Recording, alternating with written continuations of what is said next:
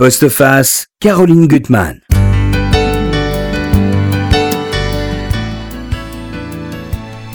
Il y a des êtres qui secrètent autour d'eux des halos de brouillard, toujours insaisissables, insondables. Qui sont-ils et d'où leur vient leur mystère? Aujourd'hui, dans Postface, on a vraiment un cas d'école euh, avec le, le livre de mon invité, parce que vous verrez que jusqu'à la dernière page, vous aurez énormément de questions euh, qui, vous, qui resteront en vous. Et pour moi, c'est ça la force de la littérature, c'est d'ouvrir des champs. Et Gérald Ternenbaum, vous ouvrez des champs. Oui, certainement. Alors, vous publiez L'affaire Pavelstein, c'est aux éditions Cohen-Cohen. C'est un livre que j'ai trouvé fascinant. Et puis, je vais ra rajouter trois autres adjectifs. C'est un livre à la fois grave, drôle et poétique. Alors, vous glissez dans la peau d'une femme que j'aime beaucoup, Paula Goldman, euh, qui est euh, journaliste entre autres, et qui va affronter Pavelstein, le fameux Pavelstein, qui est un personnage légendaire, euh, et qui va voilà, l'approcher jusqu'à une grande histoire d'amour, et surtout un dialogue entre eux qui va durer une dizaine d'années, où c'est une longue méditation, on verra, sur le temps, sur le mal et la mémoire du mal, sur l'absence, l'effacement et le pouvoir des nombres. Alors Tout je dis bien les nombres, Oui, oui. Barbara, écoutez, Mhm. parce que notre invité, Gérald Tenenbaum, vous êtes mathématicien. Oui, oui, Bon, je suis mathématicien autres. dans le civil. Voilà, et vous avez vous enseignez, et Mhm. puis vous avez publié d'ailleurs des livres euh, autour des mathématiques. Vous êtes avant tout romancier, moi je dirais pour ma partie romancier, mais quand même, Mhm. euh, vous aviez pu- publié chez Odile Jacob des, des mots et des maths, et puis vous aviez fait une introduction à la théorie analytique et, gros, et probabiliste des nombres. Hum. Tout à fait. Et on verra Mhm. l'importance des nombres dans la mystique et dans le livre. Et puis vous avez écrit des romans que j'ai beaucoup aimés, Les harmoniques, Peau vive, L'affinité des traces, et j'en passe. Et je trouve que celui-ci, avec celui-ci, vous prenez un- une nouvelle voie que j'aime beaucoup. Alors, dans le mystère, nous avons Barbara, la femme en noir, mais sauf qu'elle a quand même du rouge. Bah oui, c'est ouais. la- Mm. c'est la robe qui, qui, qui- La robe bisou.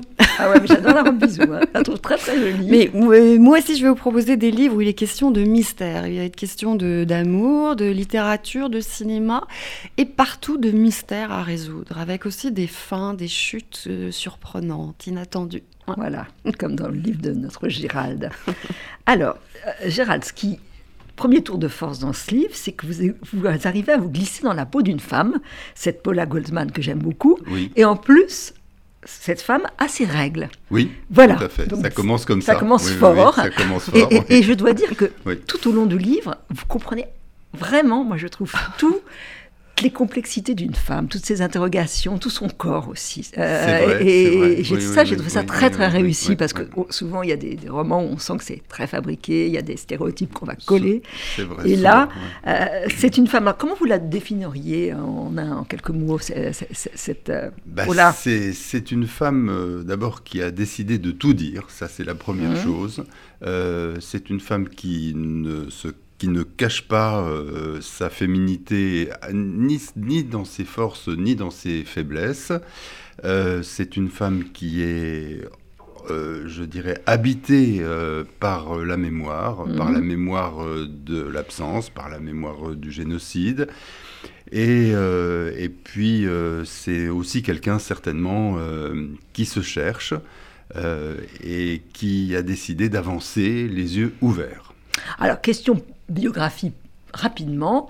Elle a été plaquée par son amoureux il y a deux ans au bord du, du- du Nil et Oui. d'une façon importante dans le récit. Oui. On verra ça. Oui. Et puis donc, euh, elle vit, elle est beaucoup seule avec elle-même. euh, elle s'interroge, elle est très impatiente. euh, elle a une rubrique cinéma et théâtre dans une chaîne thématique plutôt versée vers un public juif. Et puis moi, ce qui m'a beaucoup intéressé aussi chez elle, c'est son obsession des vêtements et des couleurs. Euh, Elle, elle- elle- elle est en quête d'une harmonie qu'elle ne trouvera pas. D'ailleurs, il y a un moment où, quand elle va au Tibet, elle Oui. va retrouver Pavelstein, dans ses bagages, tout est faux. Oui, elle, elle, elle, compose sa valise en étant d'avance persuadée que finalement que, qu'elle ne sera jamais complètement à sa place. Oui. C'est quelqu'un qui n'est pas à sa place et je crois qu'il y a dans l'identité juive, particulièrement dans l'identité diasporique, une propension à se trouver au bord. Elle est mmh. toujours au bord et c'est du bord qu'on peut regarder le centre et avoir un regard, un regard dessus. Donc euh, c'est quelqu'un qui est en permanence, euh, enfin qui n'est jamais central et qui, a toujours un regard euh, de, l'extérieur. Alors, avant d'entrer dans le monde de Pavel Stein, autour d'elle, il y a une galaxie de personnages. Et d'ailleurs, il y a mhm. D'abord sa tante et sa mère, puisque la relation à sa mère est très très importante oui, hein, pour Paula. Tout à fait. Sa tante, c'est intéressant, toujours dans le jeu des couleurs. Alors, elle a appris à, peindre très tard. Enfin, c'est une rescapée euh, des camps. Des camps. Euh, et sur le tard, elle prend des cours de peinture, parce que d'ailleurs la mère de, Paula lui avait dit, et ça, j'avais trouvé ça très beau, euh, les mots sont trop sauvages, trop insaisissables, ils ne t'apporteront pas ce que tu souhaites. Donc elle s'est mhm. mise à la peinture et elle peint avec des couleurs très vives. Ça agace un petit peu Paula. Oui, elle se pose des questions, elle, elle, regarde ces couleurs vives, euh, et puis à un moment donné, elle se fait la, réflexion, elle dit finalement, euh, il n'y a pas de raison euh, que la mémoire soit en sépia. la mémoire, elle peut être aussi avec des couleurs vives, et cette tante qui ne peut pas dire avec des mots ce qui est indicible et, mm-hmm. inaudible, eh bien, elle le dit avec, avec des couleurs, avec, des, avec sa peinture, elle, se, elle recrée l'univers euh, qu'elle a quitté, l'univers euh, du Stettel, euh, et l'univers des contes aussi, et l'univers des chansons, des chansons yiddish.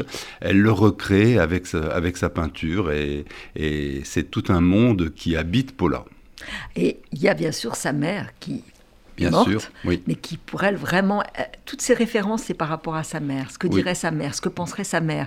Et sa mère, elle, a perdu toute sa famille, euh, toute la famille a disparu euh, gazée, et elle, elle va aller de famille d'accueil en famille d'accueil. Elle dit d'ailleurs qu'elle a eu cinq mamans, et c'est quelqu'un qui, euh, une sorte de colonne vertébrale pour Paula, parce qu'elle a toujours résisté, et puis, quand elle a voulu partir, quand c'était la fin, quand elle a compris que c'était trop tard pour elle de continuer à vivre, elle a dit que mhm. c'était fini. Oui. Et ça, cette décision est très belle. Oui, c'est vrai que, je veux dire, le, peuple juif, euh, le, peuple du livre, et le livre, c'est aussi euh, l'instrument d'une conversation perpétuelle avec l'absence. Ce qui est euh, écrit, c'est ce qu'on peut rappeler à tout moment. Et Paula euh, a euh, avec euh, sa mère une conversation, sa mère absente, sa mère morte, mhm. elle a une conversation permanente avec elle et ça lui, comment dire, ça, ça l'aide à vivre et sa mère est toujours, en fait, elle est toujours présente dans son, dans son absence. Et je crois que ça, c'est après avoir, y avoir, avoir avec, avec Pavel Stein. On Bien sûr, ça. voilà, tout à fait. C'est une conversation ininterrompue. Alors, autour, toujours de sa galaxie. Il y a cet ami que j'aime beaucoup, Antoine. Elle, lui, c'est mon ami Goy et gay. Mhm. Et au fond, elle aimerait faire sa vie avec lui. Elle s'imagine, entre guillemets, mais vivre jusqu'à la fin de sa vie à ses côtés. C'est-à-dire qu'elle se dit, si, si euh, à un certain âge, je ne suis toujours pas mariée, ben je, je l'épouse lui, et puis que ça lui plaise ou non, euh, c'est, je dirais, elle, elle décide. Enfin, c'est son ami sur lequel elle a une, une certaine emprise, et, et, qui lui est plutôt quelqu'un de tendre, quelqu'un qui souffre de la, la dureté des relations humaines, euh, mais alors elle le couve et en même temps elle le rudoie parfois. Alors dans cette histoire autour d'Antoine, et on verra qu'il y a des prolongements dans le livre, il y a un personnage qui s'appelle Samir qui va être mhm. un temps l'amoureux d'Antoine et qui va dire des choses importantes et qui auront des échos plus tard, finalement sur les, les, cèdres, les cèdres mhm. qui vont revenir au Tibet. C'est étrange, hein, ces arbres. Je pense que toujours les arbres ont, beaucoup d'importance dans l'existence. C'est vrai.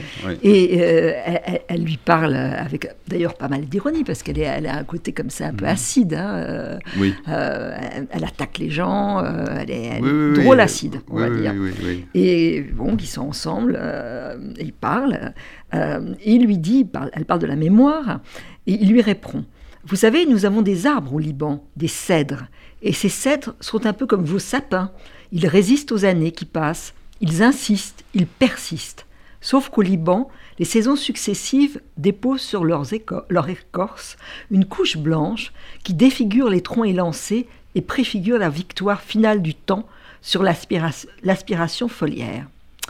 Alors, elle, ironiquement, vous êtes d'une famille de boucherons Ne vous moquez pas. Je voulais juste vous raconter que c'est sur ces, ces, écorces blanchâtres, annonciatrices de la fin inéluctable, que nos ancêtres ont commencé à écrire pour défier le temps et braver la mort, une entreprise illusoire, j'en conviens, quoique superbement.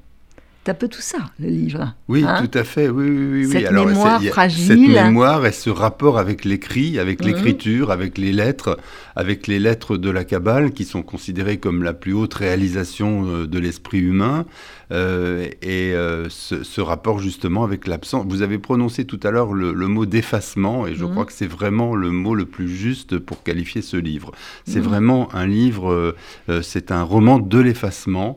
Il y, a des- il y a des effacements dans tous les sens, l'effacement des, des disparus du Mhm. génocide, et puis l'effacement de, de Pavel Stein, qui au fur et à mesure du livre disparaît et se met d'une certaine manière à symboliser lui-même euh, l'absence qu'il a utilisée dans son œuvre artistique.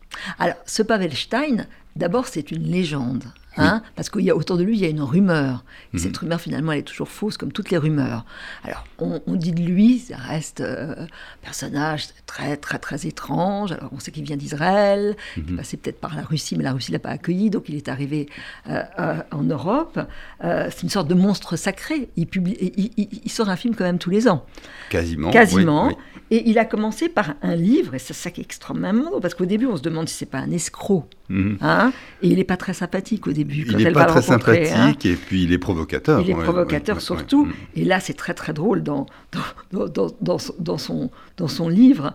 Bon, il s'était fait remarquer par un petit livre à la mise en page talmudique, jeté comme un pavé dans la mare. Certains disaient même la- à la figure du microcosme. Des commentaires et des commentaires de commentaires enserrant comme une gangue un texte source centrale, séminal. Sauf que dans le cas de l'ouvrage de Stein, le noyau mère était absent. Toutes les pages étaient vierges du texte principal, seuls subsistaient les commentaires enchâssés dans les notes en bas de page blanche. Et comme il est très très malin, alors déjà on va crier au génie, Mhm. et il a les droits de l'adaptation de son livre, donc fait. ça va Oui, attendre, oui, oui, parce qu'il sait prendre le Mhm. temps, et puis il va faire un, un film dans le même genre, hein, avec une voix off et une absence totale. Une absence de sens. Il, il- il transpose le, le vide de la page par un vide de sens. Alors c'est vrai que ce, ce, ce- bon, euh, il, il a repris la, la mise en page du Talmud avec le, le texte euh, central et tous les commentaires et les commentaires de commentaires qui, qui entourent euh, le, le texte central dans, dans tous les sens. Mais lui, euh, il a après le génocide, eh bien, il dit voilà le texte central, il est absent euh, et c'est par rapport au vide qu'on on ne peut plus commenter que le vide. Alors, bien sûr, au départ, elle va arriver avec sa petite Twingo, Paula, Mhm, mhm. sachant pas très bien sur quel pied danser. Oui. Elle va voir le film. Euh, alors c'est très très drôle d'ailleurs la projection Mm. parce qu'on voit tous les VIP, c'est à Aubervilliers, c'est un espèce d'énorme centre, c'est le snobisme concentré. Mhm.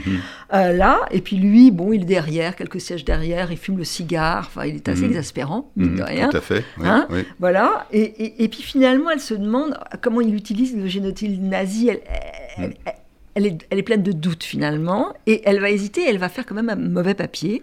Oui. Euh, et, et- et sans, sans vraiment à l'instinct. Enfin, euh, Oui, oui, c'est-à-dire qu'elle elle a, elle- bon, c'est toujours euh, la, la- c- cette question euh, qui, qui nous taraude tous, Mhm. qui est la représentation euh, du, du génocide. Mhm. Je veux dire, comment est-ce qu'on peut représenter Est-ce qu'on peut le représenter? Et finalement, Stein, avec son film, bon, Les 120 jours de Sodome et Gomorre, qui est une transposition, etc., Mhm. il prétend donner un visage à l'absence. Et Mhm. elle lui dit, bah, si vous donnez un visage à l'absence, est-ce que vous risquez pas d'en manquer Alors, manquer d'absence, c'est sûr que euh, ça, pose, ça pose un sacré problème, euh, mais ils se comprennent très bien tous les deux. Et, et- et lui est offusqué par, parce que euh, avec cette simple phrase, elle détruit complètement son, son Mhm. travail. Enfin, en tout cas, elle le met en question. Euh, donc, parce qu'elle n'a il- peut-être pas tout compris. Il y a une première apparence. bah, elle a, en tout cas, euh, elle, elle, pose euh, la question fondamentale vis-à-vis d'une représentation, quelle qu'elle soit, euh, du génocide, parce que c'est vrai que bon, c'est extrêmement difficile. Alors, il y a bien sûr de l'épaisseur hein, dans la vision qu'on a des êtres, oui. et comme finalement elle ne veut pas en rester là au fond d'elle-même, tout à fait. Euh, sur un coup de cœur, coup de tête, mm -hmm. coup de cœur aussi d'ailleurs, oui, et coup de corps, les trois, elle va l'appeler et mm -hmm. aller le, il l'appelle pour, enfin, il accepte qu'elle aille rendre, lui rendre visite à Rambouillet, où il a une maison complètement délabrée. Là, la visite est très belle dans cette maison où ça sent le moisi, où tout est en train en décrépitude finalement. Euh, oui. Et là, je trouve qu'il y a un très très très beau moment où on comprend finalement le sens de la mémoire absente. Mhm. Euh, elle va, il va lui donner des clés pour entrer dans son univers. Oui, doucement. Déjà, vrai. ce scénario que je trouve absolument magnifique, ça j'aimerais que vous nous en disiez un mot, ce scénario qu'il qui n'adaptera peut-être jamais, mm -hmm. mais qui donne tout son sens à la mémoire absence, à ce qu'il appelle oui. la mémoire absence. Mm -hmm. Si vous pouvez nous en dire un mot de cet oui, arbre alors, sacré. Il, il, il, a, il, a un scénario euh, où il veut, il veut faire un remake de Fahrenheit 451. 400, euh, Fahrenheit oui, mais avant, il y a le scénario, c'est ça que j'ai aimé, le, euh, qu'il a rédigé sur l'arbre sacré sur l'arbre sacré. Alors, il y a l'histoire euh, de l'arbre sacré. Alors c'est peut-être un ah, ah le le dans ah un oui, village. oui, oui. non c'est c'est pas c'est c'est une voix off qui qui débute le film effectivement. Mm -hmm. Ah c'est une très très belle histoire. Euh, on, on, raconte que dans bon qu'il y a longtemps dans un dans, dans un village en Pologne quand le village était en danger, on allait dans la forêt, on trouvait un arbre sacré, on allumait un feu, euh, on, on, il y avait des paroles et ça permettait de sauver le village. Mmh. Alors bon, je vous oui, on, va, on, on, va pas le, la, la, la, faire trop longue, mais petit à petit, euh, on oublie tout, on oublie la forêt, on oublie le la manière d'allumer le feu, on oublie les paroles. Il ne reste plus que quelqu'un pour raconter cette histoire, mais ça suffit ça pour suffit. que le village soit sauvé. Et c'est toute la force, c'est toute la force de, de, la parole et de la mémoire. Mmh. Euh, la mémoire seule. Euh, suffit euh, à, évoquer et invoquer euh, les absents. Et quand il, lui parle aussi de ce projet de refaire un Fahrenheit, oui. c'est aussi l'idée de, de, de, de, conserver les choses, mais de les observer de différents points de vue, de se les mettre à distance. Bien Donc c'est toujours la même oui, approche, oui, quand même. Et, et, et, lui veut aller plus loin, puisque dans Fahrenheit 451, quand la température où, où, brûle le papier, donc de, Mhm. Ray Bradbury, où, le, bon, qui, où il y a une société qui brûle les livres, et il y a des résistants euh, qui se réfugient dans la forêt et qui apprennent les livres par cœur. C'est-à-dire que chaque personne devient un livre. Et lui veut aller plus loin. Et ce qu'il voudrait, c'est que chaque personne qui est un livre euh, puisse le réécrire. C'est-à-dire que la mémoire est en mouvement et le, le, ça ne suffit pas euh, de garder les choses telles qu'elles sont, il faut les transformer. Alors, il lui dit aussi une phrase que je trouve très belle. Pour lui, c'est une autre façon. Finalement, ce qui est important, c'est de conserver la plaie ouverte pour aiguiser la conscience et rester debout. Oui. Donc elle va se rendre compte tout doucement qu'elle s'est complètement trompée euh, tout à fait. dans, dans, oui, dans oui, son oui, regard sur lui. Oui, bien sûr. Il, il a l'air comme ça d'être d'être assis, d'être bien en place, mais en fait, au fond, euh, c'est quelqu'un qui doute énormément, qui est en, en, permanence dans le doute, et c'est un vrai artiste. C'est un vrai artiste, tout à fait. Et alors, bon, il faut, faut, laisser à nos lecteurs le, de découvrir leur, le rapprochement des corps. C'est une très très belle, très belle scène. D'ailleurs, c'est une évidence. Oui. Euh, ça va se passer comme une évidence. Euh, c'est ça que je trouve très très beau. Euh, et puis, elle, elle, elle, le regarde, elle sent quand même qu'il y a une sorte de une histoire, un cocon qu'il va tisser autour d'elle, euh, -hmm. qui va d'ailleurs durer, hein, parce oui. qu'elle dit après qu'il va canaliser sa réflexion et accaparer ses pensées, c'est-à-dire qu'elle ne pourra pas se, dé se, détacher de se détacher de, lui, de, sa manière de penser, de sa manière oui, de penser, fait, oui. mais la façon dont elle voit l'amour et les corps, ça, je trouve ça très beau. Je lis juste un tout petit extrait avant de passer la parole à Barbara. Euh, donc après l'amour, il se repose, elle le regarde, et appuyé contre l'oreiller, je l'avais nonchalamment observé de dos dans ses ablutions, avec ses fesses encore musclées et nettement plissées, déjà vaincues, tellement vivantes. J'apprécie les fesses des hommes, elles racontent toujours une histoire, à leur corps défendant. Ben, je trouve qu'elle est géniale cette peau-là. Hein, vraiment C'est vrai qu'elle euh, elle dit les choses, elle, elle, dit, des elle choses. dit des choses, elle, elle, dit les, choses. les, dit, elle, les dit carrément, euh, oui. je dirais. C'est Euh, oui, c'est sa manière d'être, c'est sa manière de, c'est sa manière d'écrire. Et ils arrivent à dénouer les choses ensemble d'une certaine façon. C'est vrai, oui. Parce qu'il lui aussi, même s'il est dans le retrait et dans l'effacement, il dit les choses. Oui. Hum à sa façon. Oui, il, il est dit une fois qu'ils se sont apprivoisés. Voilà. Oui, voilà. Hum. Alors, je nous nous tournons vers Barbara et nous sommes toutes oui. Oh ben, c'est bien gentil. Alors, écoutez, euh, je suis très contente parce que voilà, le, là, je vous propose un premier roman qui est La vraie vie de Cécile G de François Caillat euh, chez Gallimard. En fait, François Caillat est, cinéaste et il s'intéresse beaucoup à la question justement de la présence et de l'absence, en fait, des, traces. Ah, mais là, c'est pas par rapport à la mémoire, ce serait plutôt par rapport à l'oubli.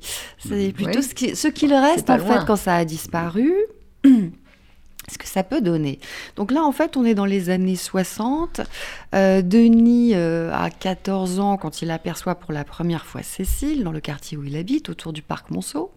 Et puis, il est fasciné par cette jeune fille, donc il la suit, il la suit jusqu'à jusqu'au 35 rue Logelbach où elle disparaît et il reste longtemps devant l'immeuble à scruter la façade en espérant qu'elle apparaisse à une fenêtre et puis il ne se passe rien. Et quelques mois après, euh, Denis aperçoit à nouveau Cécile, et cette fois-ci, il décide d'aller plus loin. Donc il, euh, il se met, euh, il, se poste devant l'immeuble, il observe ses habitudes, et il interroge la gardienne de l'immeuble. il comprend en fait que Cécile vit seule avec son père, et il a envie de se rapprocher. Et, mais en même temps, il n'arrive pas en fait à l'aborder, donc il se met à la suivre régulièrement, systématiquement, en se tenant toujours à, distance, mhm. euh, mais euh, sans se cacher. Jusqu'au jour où mhm. Cécile, en fait, euh, l'approche, l'aborde, et où ils se mettent à, parler. Et puis, ben, ils vont au cinéma, ils vont voir Jeux interdits. Mhm. et quand Cécile pose sa tête sur l'épaule de Denis, Denis, en fait, est incapable de l'embrasser. Euh, mais il se promet en fait d'embrasser Cécile euh, l'été venu parce qu'ils doivent se retrouver en Angleterre pour un séjour linguistique. Seulement, euh, Cécile n'apparaît jamais à Plymouth. Et quand elle a rentré, il retourne rue Logelbach Cécile a disparu. Donc les années passent euh, et Denis, en fait, euh, euh, est assez dans l'instabilité professionnelle et dans l'instabilité amoureuse. En fait, toutes ces histoires amoureuses concluent de la même façon, c'est-à-dire que les femmes, au bout d'un moment, toujours s'ennuient avec lui mhm. et toujours le quittent. Il, est, il y a quelque chose chez Denis qui, est, qui relève un petit peu de l'impuissance. C'est quelque chose qui est indéterminé, qui n'est pas fixé, qui n'est pas entièrement dessiné. Et il faut dire aussi qu'il est obsédé par le souvenir de et régulièrement il retourne rue Logelbach et il observe les fenêtres, il voit que les rideaux sont toujours les mêmes, toujours des rideaux rouges. Parfois il monte jusqu'au quatrième étage sur le palier, il observe les noms, c'est toujours des initiales qui peuvent évoquer le nom de Cécile, mais Cécile n'est pas là, Cécile a disparu. Et curieusement, Cécile en fait apparaît au moment le plus inattendu. Au moment où Denis est comblé, il a un poste dans l'édition, euh, il a trouvé la compagne idéale, il est amoureux, c'est un jeune père, et vient emménager dans l'ancien appartement de ses parents, donc dans son ancien quartier, dans le quartier de l'enfance. Et c'est là qu'il découvre Cécile, et Cécile n'est pas seule. Cécile est avec un petit garçon, un petit garçon qui s'appelle Denis. Alors hmm. pourquoi Cécile a choisi ce prénom Denis? Comment une histoire d'amour irréalisée non consommé peut donner naissance à un enfant c'est la question. Voilà. Donc je n'en dis pas plus. Encore du mystère. oui, plus que du mystère. Donc c'est un, un, très beau roman, très intrigant, euh, euh, singulier, qui parle d'amour, mais qui, qui parle surtout en fait de notre rapport à la réalité, de, de, de la tentation de de, reconstruire la réalité, mmh. de vivre dans le rêve, euh, et de vivre dans, de nourrir l'illusion, et de mmh. passer à côté du vrai. Ça parle d'écriture aussi, hein, mmh. évidemment, mais, c'est cette, question, en fait, ce, ce vertige de oui, cette volonté de, préférer le, rêve à la réalité et de passer à mmh. côté du vrai. Mmh, c'est très rafraîchissant. avec toute la littérature aujourd'hui qui est arrimée au réel, mmh. euh, là on a vraiment quelque chose de différent. On a envie de ce type de livre différent qui nous mène loin. Tout à fait. Alors, euh, ben, le deuxième grand, grand coup de cœur, c'est Murnau des Ténèbres de, de Nicolas Chemla euh, aux éditions du Cherche Midi. Euh, alors ici, tout commence par une grosse fatigue. Le, na- le narrateur, l'auteur-narrateur, en fait, est essoré par son travail. Il se sent, dit-il, comme une, une chaussette sale et seule, dans, ballottée dans le tambour de sa machine à laver, qui trouverait pas l'autre qui fait la paire et le pied pour marcher, en fait. Et donc, euh, il décide de tout plaquer et euh, il part à Tahiti. Et alors, vraiment pour rompre les amarres, en fait, euh, euh, il décide de pousser jusqu'à la pointe nord euh, de l'île, de s'installer dans une hutte à laquelle il parvient au terme d'un périple incroyable, donc par la mer, à travers la jungle. Là, il découvre li- littéralement le paradis. Alors, je vous en donne un, petit aperçu. En fait, c'était une pure merveille, en fait, surplombée d'imposantes parois rocheuses couvertes d'une jungle forcément luxuriante. La hutte était posée sur un gazon d'émeraude presque trop parfait, face aux mille nuances de turquoise du lagon. Un verger l'encadrait de ses allées verdoyantes, dont la végétation chamarrée, fleurs et fruits aux formes et couleurs kaléidoscopiques, ne masquait pas l'entretien parfait. Donc là, dans ce paradis, euh, tandis que la nuit tombe, qu'il commence vaguement à, à se détendre, une ombre surgit. Un vieillard euh, étonnant, un vieillard aux, aux airs de spectre, lui apparaît qui lui annonce Je suis le gardien. Alors, en fait, il- euh, il- notre narrateur ne se trouve pas dans n'importe quelle hutte. En fait, cette hutte a été euh, habitée par Murnau.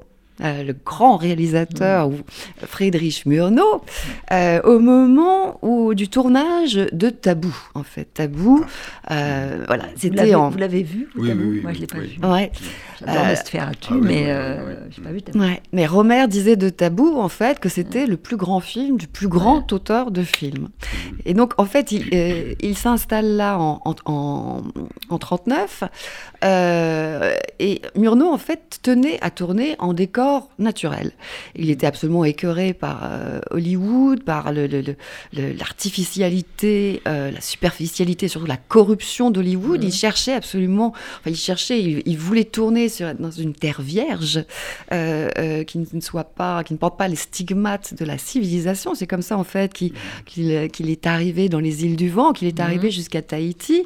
Et en fait, c'est c'est- c'est- vraiment le sujet de tabou, en fait, c'est la, la corruption que porte la civilisation et, la, cette terre vierge, en fait, c'est une histoire d'un amour interdit, en fait, d'un amour entre un pêcheur de perles et une prêtresse euh, sacrée qui, euh, qui doit demeurer vierge.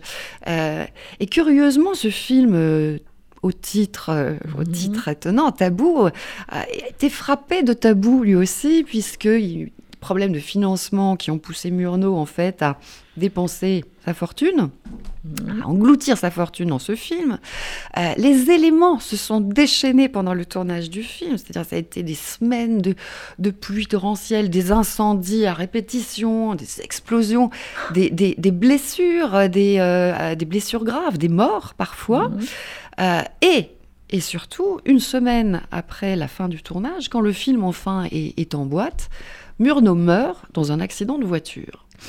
Alors, ouais, à 42 ans seulement. euh, Des voilà. Hasards donc, dans euh, votre livre, Gérald oui, alors hasard ou pas Ouais. hasard, c'est la question. Voilà, est-ce qu'on Mhm. peut euh, sérieusement souscrire à cette histoire de malédiction. Qu'est-ce qui s'est passé sur le tournage Mhm. de, de Tabou? Est-ce que est-ce qu'il y a eu vraiment enfin, Est-ce que c'est sérieux cette histoire de malédiction finalement? Et, et de quoi Murnau, euh, qui a signé un des plus beaux films de l'histoire du cinéma en fait, pourrait être coupable?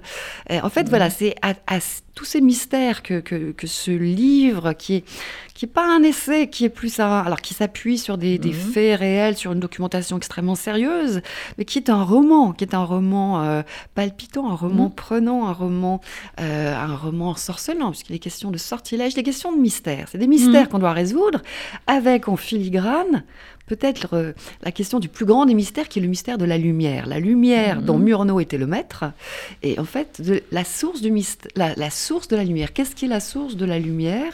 Au sens propre comme au sens figuré Mhm. hein, Voilà, la lumière euh, qui nous éclaire. Euh, voilà, c'est un, c'est un très Alors, très beau roman. Deux hein. livres qu'on aura envie de lire, hein, qu'on va lire. Alors, on continue avec Oui, Mystère, Mystère, avec cette couverture que j'aime beaucoup, qui donne d'ailleurs tout le sens de, de- de- de votre livre, Gérald Tenenbaum. Donc, c'est publié, je le redis, chez Cohen et Cohen. Euh, donc, on va retrouver ce Pavelstein. Qu'est-ce qui vous a donné une question annexe, envie d'écrire sur Pavelstein Est-ce qu'il y a un personnage qui vous a marqué? Est-ce que Alors, Est-ce bon, qu'il, c'est- euh, c'est- on me pose souvent la question, c'est vrai, on pense à Lanzmann, euh, mais il est très loin de Lanzmann. très loin de. Il est- Lanzmann. il est- mais c'est vrai que, euh, au fond, moi, ce, ce qui m'a, ce qui- bon, le, le- le- comment dire, la motivation initiale de ce livre, bon, outre le désir de me- de- d'aller trouver ma part féminine et de me Mhm. couler dans la peau d'une femme, euh, c'était, euh, je dirais, le- de- d'essayer de réfléchir sur la place de l'absence dans la mémoire collective. Mhm. Et, euh, et euh, le, le- ce, ce cinéaste, enfin, vis-à-vis de l'absence, il y a, il y a plusieurs attitudes possibles.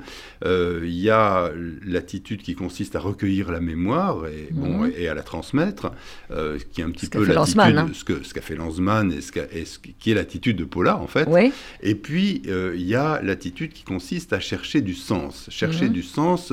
euh, et bon, après l'écriture de, de ce livre, euh, j'ai découvert euh, l'existence de, de Victor Frankel, qui, est un, euh, qui était Mhm. un, bon, un, un psychiatre viennois qui a été Mhm. déporté et qui a écrit un livre paru dans l'immédiate après-guerre, qui est un petit peu, je dirais, l'équivalent de Si c'est un homme, et euh, dont le titre est La quête humaine de sens. Alors, lui, il a été déporté, euh, toute sa famille a été déportée, euh, il a réouvert un cabinet à Vienne après, euh, après la guerre, et il a recueilli la parole des, des survivants.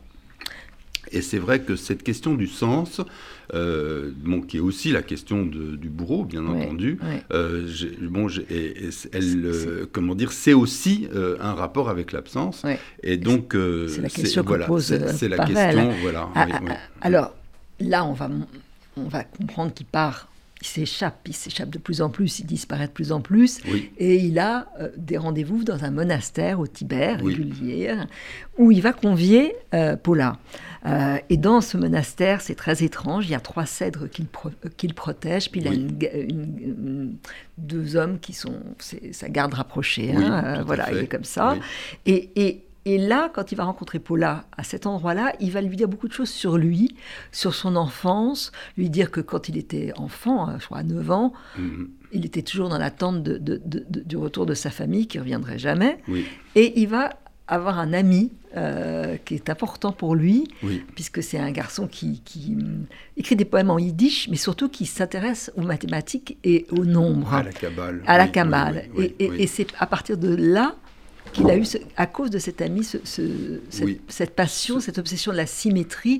Et ça, euh, vous le faites d'ailleurs, je trouve, d'une façon très intéressante, parce que déjà, Paula en parle. euh, elle, elle ne connaît rien aux ma- mathématiques, Non. mais elle, elle comprend la mystique des nombres. D'ailleurs, c'est vrai, Oui. on dit nombre et chiffres. Donc, Oui, un oui. mathématicien comme, comme vous et, et un savant nous explique Mhm. au fond. La- la euh, voilà, pour elle, il y a la mystique des, des, Des des nombres, nombres, qui est très importante. Elle va d'ailleurs essayer de l'expliquer à son copain Antoine, qui est très rigolo parce que comme il est influençable, ensuite il passe sa vie à lire des, manuels de, de- de- de- Sur, sur la cabale. sur la cabale, donc il est, fait, il est- il oui, est très rigolo. Et là, ce qui est très intéressant, c'est que dans sa quête folle, hein, Pavel Stein, Mhm. il, il- il essaye de voir les liens entre la cabale et le système, au fond, des moines, hein, Oui, euh, par rapport au nombre. Alors ça, Oui, en vrai. deux mots, vous nous expliquez un tout petit peu. Voilà. Alors c'est vrai que bon, je, je- je suis euh, partisan de, de l'universalité euh, Mhm. des valeurs, euh, des valeurs humaines, et que les différentes approches de la spiritualité, qu'elles soient de l'extrême-orient ou qu'elles Mhm. soient du judaïsme, on peut trouver des liens en- Mhm. entre elles. Et c'est vrai que entre le, le système de, de Marpa avec les, les six yogas et les séphirotes de l'arbre de vie de la Kabbale, eh bien, on peut voir euh, des parallèles, on peut Mhm. voir euh, des symétries. Et, euh, et, Pavel Stein, qui va se ressourcer tous les 23 mois dans, Mhm. dans, un, dans, dans- dans un monastère tibétain, et, eh bien, il trouve de quoi alimenter sa propre spiritualité qui, elle, est pétrie de culture juive. Donc, euh, c'est euh, le- le- le- le- l'ordre des, des moines tibétains dont je parle dans, dans le livre euh, a été fondé par un certain Marpa, euh, Ouais. qu'on appelait euh, le voyageur lettré. C'est Marpa, appelait- L'Haute-Savoie. Voilà, c'est ça ça, que je ne exactement. connaissais voilà. rien, oui, oui, donc voilà, j'ai regardé. exactement, voilà. Et on, on l'appelait le, traducteur. hein. Donc, Mhm. euh, bon, et le traducteur, bon, voilà, Mhm. c'est évidemment, ça, ça, ça nous évoque quelque chose.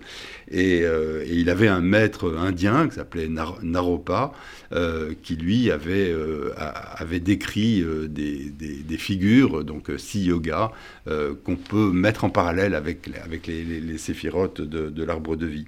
Donc tout ça, c'est un entraînement mental, c'est une manière de, comprendre le monde. Et pour moi, c'était important à la fois bon, de, travailler dans l'universalité et en même temps dans la résonance, et puis toujours dans le décentrement euh, dont on a parlé tout à l'heure. Il y a cette phrase que j'ai notée, que je trouve très belle aussi. Les consciences humaines sont agies par des forces supérieures. Ces forces sont sous forme de codes chiffrés. Mhm. Oui. C'est Alors, c'est- très énigmatique, pas comme j'aime. Oui, oui, oui, mais c'est bah, le lien que- qu'ont fait euh, les, les kabbalistes euh, entre les, entre les mots et les, et les nombres. Mhm. C'est-à-dire que à chaque euh, bon, euh, les lettres sont considérées comme bon, le, le plus bel achèvement de la Mhm. pensée humaine, mais à chaque lettre on associe une valeur numérique et ensuite, euh, une fois qu'on a les valeurs numériques, eh bien on peut faire des opérations, ce qu'on peut pas faire avec les lettres, mais avec les avec les avec les nombres, avec les, avec les chiffres, on peut faire des opérations. On peut les ajouter, les multiplier, les, les diviser, les soustraire, etc. Et, et de ces opérations, eh bien, on tire euh, des comment dire, euh, on regarde le résultat et on interprète. Et là, on retrouve euh, le travail euh, de, de, de la philosophie juive, qui est de Mhm. l'interprétation en permanence. Donc, euh, et ça, on retrouve quelque chose de similaire dans la philosophie extrême orientale. Et donc Pavel veut essayer de s'approcher de la, la plus belle symétrie. hein, oui, tout à fait. Et, et de Oui, comprendre oui. le sens du hasard, s'il a un sens. hein. Oui, il y a, il y a oui, ça aussi qui, revient, qui revient. Et, et- et donc, de ce voyage et de cette rencontre au Tibet, elle va revenir dans, dans la plénitude, euh, Oui. d'une certaine façon. Et, et ce qui est très très beau, c'est que l'éloignement, il est toujours aussi présent. C'est que Pavel, malgré l'éloignement, puis euh, la disparition, enfin quasi-disparition, Mhm. en sachant parce qu'on voit les, les- les- les- les rumeurs et les bruits terribles du monde, hein, Oui, euh, les Chinois qui vont arriver, et la violence du Bien monde sûr, qui est là, euh, et la résistance de, de- de ses amis, elles, euh, euh, ils vont à nouveau, il y, a- des, des- des messages, des missives qu'il va lui envoyer, Mhm. euh, et ça c'est très beau parce que vous écrivez que euh, ces mots sont comme un frémissement vital. C'est qu'il lui dit Oui. l'essentiel. Il lui fait. dit l'essentiel. euh, Alors, ce sont des lettres qu'il n'a pas envoyées, mais qui vont quand même être transmises à Paula. Euh, et quand elle revient du Tibet, euh, elle a finalement, elle a percé d'une certaine manière euh, le mystère Stein. Mhm. Donc, du coup, elle se retrouve Elle dans un. Elle, elle a une vision plus claire. Oui, tout à fait. Mais l'homme oui, est oui, quand même toujours euh, assez. bon, enfin, L'homme reste, euh, Reste. bien sûr, euh, euh, je veux dire, avec toutes ses particularités, mais elle a une perspective, je dirais, elle a une perspective de cohérence. et elle qui se cherchait, qui cherchait sa voie, qui était toujours entre, bon, entre ici et ailleurs, Mhm. je veux dire, elle a cette perspective de cohérence qui lui donne, comme vous l'avez dit, une, une, une plénitude. Ils ont une Oui. complétude, si on peut dire, entre oui, deux. alors exactement, Hein ça c'est Euh, vrai. dans l'absence, oui, ils se complètent. Euh, euh, Le, le façon- rapproche de la mémoire est, est- est- Oui. est complémentaire, ça c'est tout à fait et vrai. ils la euh, et par Mm, ses lettres voilà, et ce qu'elle elle va en ressentir. Je trouve que c'est une magnifique vision de l'amour au fond. Oui, oui, oui. Parce que c'est une femme libre, Oui, elle n'a pas envie d'une certaine façon d'être embarrassée d'un homme ou enfin de Mm. cette façon-là, et, et- et elle nourrit cet amour à distance. Oui. Parce qu'il y a la- cette de pensée qu'il infuse en elle. De, de cette complémentarité, de cette communication euh, intellectuelle euh, et en même temps charnelle, bien Mhm. sûr. Donc, euh, et, et tout ça euh, fait que, je veux dire, elle, elle envisage l'avenir avec beaucoup de, de, de- de- d'enthousiasme, je Mhm. dirais, et, de certitude. Et puis voilà, l'avenir est différent, évidemment. L'avenir est différent et il y aura- peut- de ce Voilà, peut imaginer. bout, oui. parce que c'est aussi un livre haletant, on va le dire, tac, Oui. et surprenant jusqu'au Oui, bout. Alors moi, j'aimerais revenir sur un passage que je trouve très beau, puis je voudrais vous demander votre, euh, votre euh, réaction à tous les deux. Euh, voilà, euh, donc c'est le prolongement, vous savez, quand il lui dit, euh, ils sont ensemble à Rambouillet. Euh, Mm. Donc voilà, vous vous souvenez des hommes livres, ceux qui conservent les phrases dans leur tête et se passent le flambeau. Eh bien, je voudrais qu'ils aillent plus loin, qu'ils se permettent de réécrire les œuvres, c'est ça? Il hésita un long moment avant de répondre. Oui, probablement, et peut-être en toile de fond, ou disons en perspective, l'idée qu'une œuvre n'appartient à personne en propre. Ça, je Oui. trouve ça très beau. Ça c'est vrai, euh, et ça c'est quelque Mm. chose que j'ai euh, que j'ai appris euh, de, de mon maître en mathématiques, Paul Erdős, qui est un mathématicien hongrois extrêmement célèbre, qui était un, euh, un enfant prodige et bon et qui est bon, très célèbre dans beaucoup de pays, pas tellement en France malheureusement.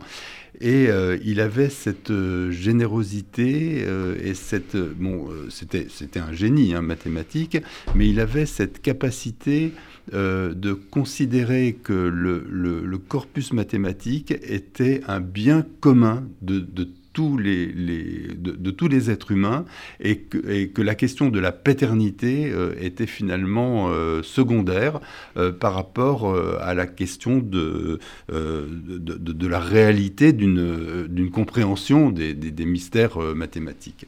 Et Mhm. c'est vrai que je crois qu'il y y a dans l'œuvre d'art en général, bon, le- les mathématiques en particulier, Mhm. mais d'autres œuvres d'art aussi, il est très, euh, pour moi, euh, enfin, c'est quelque chose de très important de considérer que l'œuvre d'art euh, nous appartient à tous, nous grandit Mhm. tous, nous, Mhm. nous aide tous. Je dirais, et c'est- il y a, donc qu'on dise voilà c'est un tel ou un tel, c'est pas tellement important. Ce qui est Mm. important, euh, c'est le, le- comment dire, euh, c'est l'acceptation qu'on a tous de l'œuvre d'art.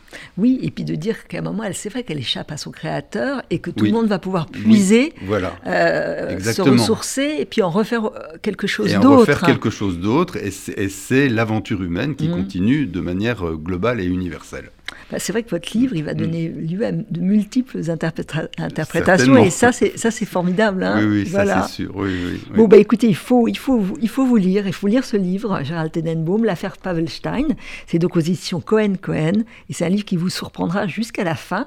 Et je laisse la parole à Barbara pour ces deux titres. Oui, alors les, Très les deux grands aussi. c'est La vraie vie de Cécile G, de François Caillat euh, aux éditions Gallimard, dans la collection L'Infini, et puis le très beau Murnau des Ténèbres de Nicolas Chemla aux éditions du Cherche Midi. Voilà. Bah, je crois que là, vous, vous êtes servi. Vous avez de très beaux textes à lire.